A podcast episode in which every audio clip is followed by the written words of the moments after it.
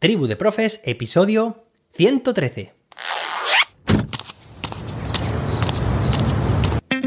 Soy José David, maestro, formador de docentes y creador de contenidos. En este podcast te cuento reflexiones, aprendizajes y recomendaciones mientras voy a clase para que tú también puedas mejorar la tuya.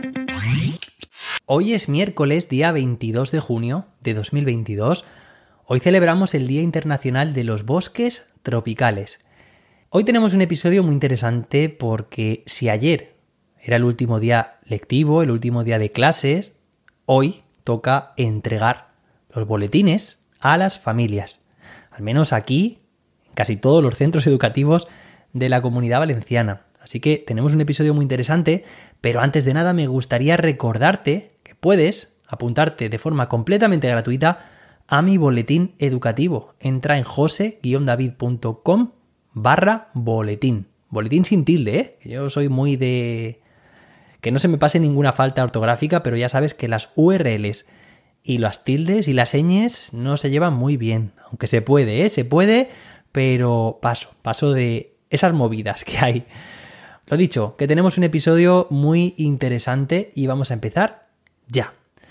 Mirad, hoy es un día en el que en la mayoría de centros educativos de aquí, de la comunidad valenciana, se reparten los boletines de notas a las familias en cuanto a todo lo que tiene que ver con los boletines, con las calificaciones, con estas etiquetas de tiene un 9, de tiene un 8 y de tiene un 5.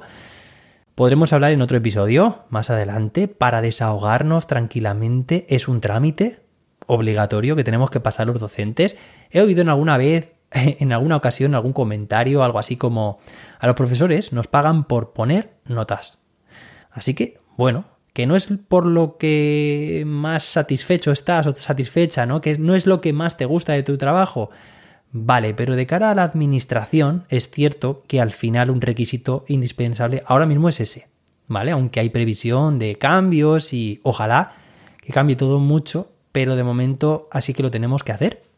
Como también ayer os comentaba, este año no he sido tutor, he sido especialista el año que viene habrá cambios, ya te comentaré también. Y sí que recuerdo todas las veces anteriores que he sido tutor, como este día tienes planificada una serie de visitas de todas tus familias y en función de si tienes 25, 27 o 30 alumnos con sus familias, algunas de ellas incluso también separadas, que te cogen la reunión por separado y tienes que, atenderlos, bueno, pues tienes una mañana muy, muy completa, muy intensa, desde las, a veces ha sido desde las 8 de la mañana hasta las 3 de la tarde. Vienen las familias a por las notas. Aquí podrás pensar, y creo que estarás de acuerdo en que hay muchos tipos de familias en función del objetivo que tienen este día. ¿Vale? Hay familias que vienen directamente a recoger el boletín y adiós muy buenas, ¿no? Vienen a por el trámite, el trámite de dámelas, ha aprobado mi hijo, mi hija todo, pues hasta luego, ¿no? Eso es su cometido.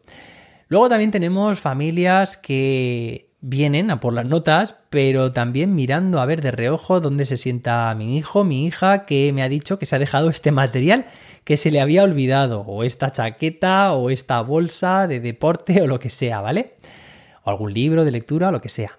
Luego también vienen familias cuyo, cuya principal preocupación son las recomendaciones de verano. Oye, yo quiero que mi hijo, ponle algo, ¿eh? Ponle algo a mi hijo o a mi hija para que repase este verano, para que tenga trabajo, para que no pierda el hábito. Oye, y no lo veo mal, ¿eh? No lo veo mal del todo porque el verano es muy largo, el tener, mm, digamos, una nula ah, distribución y planificación de tareas durante todo el día puede, puede hacer mucho daño.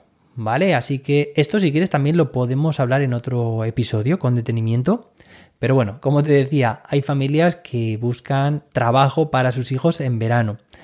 También otras familias que tienen dudas de cara al curso próximo respecto a algunas matriculaciones, o sea, al proceso de matriculación, algún trámite, algún papeleo, que si certificado médico, que si los libros del año que viene, todas estas cosas, ¿no? Bueno, todos estos tipos de familias que te digo luego se mezclan también y no es que solamente sean una, sino que una misma familia puede, puede venir con, varios de, estos ítems. Como si fuera una lista de cotejo, vamos aquí chequeando, venga, esta familia, esta, esta y esta. Luego también hay familias, como te comentaba, separadas, pero que vienen juntas y además, bueno, esto está genial, con un ambiente muy, muy cordial entre, entre la pareja o la expareja, podríamos decir. Y esto da gusto, ¿no? Cuando ves esa unión y bueno, por lo que sea, pues ese, esa pareja no ha considerado mejor hacer sus vidas por separado, pero saben que tienen en común un hijo, o bueno, incluso varios hijos también, ¿no? Pero saben que de cara a, su responsabilidad de educar a sus hijos, pues que estén lo más cohesionadas posibles. También hay familias, como te comentaba, mm, mal avenidas y que, bueno, que no quieren ni, ni cruzarse, así que se cogen las, las reuniones, las tutorías, lo más alejadas posible unos de otros. Tienes que entregar boletines también por duplicado a uno, a otro. Bueno, ¿qué te voy a contar? También hay familias muy agradecidas que vienen a darte las gracias, a darte la enhorabuena por tu tiempo. Oye, están saliendo muchos episodios, pero es que ahora me ha venido otro más. Dar las gracias, ser agradecido. Es una palabra gratuita y que tenemos que utilizarla más a menudo. Pues las familias que vienen a darte las gracias, bueno, son las familias que mejor sabor de boca te queda a ti, ¿no? De ellas. Ojalá tengas a mi hijo pequeño, dicen algunos, ¿no? Ojalá ya empiezan a calcular también, a ver cuándo subes, cuándo bajas, cuándo te toca coger otra promoción. Ole por todas esas familias que están implicadas, que pese a las dificultades van juntos, van de la mano y agradecen. Es de bien nacido ser agradecido. Pues sí, ahí está. Luego están las familias que has visto prácticamente todos los días. Todos los días del año eh, te has mensajeado prácticamente a diario y bueno, también luego vienen los desaparecidos, los que aparecen una o dos veces al año, o los que ni siquiera conoces. A mí me ha pasado en alguna ocasión porque me he ido reuniendo, por ejemplo, con la madre durante todo el año y luego viene a recoger el boletín el padre. Y al padre no lo conozco, bueno, conozco cosas de él, me han contado, sus hijos, pero también es muy agradable, claro que sí. Oye, ¿y familias que te regalan? No, no me refiero al regalo de toda la clase, que bueno, eso está genial y siempre te sorprenden y lo dicho, hay que ser muy agradecidos. No, no hacen falta los regalos en realidad, pero cuando te sorprende, ya no digo toda la clase, sino una familia en concreto, mira lo que te hemos traído. Bueno, bueno, bueno, bueno. Eso no tiene precio.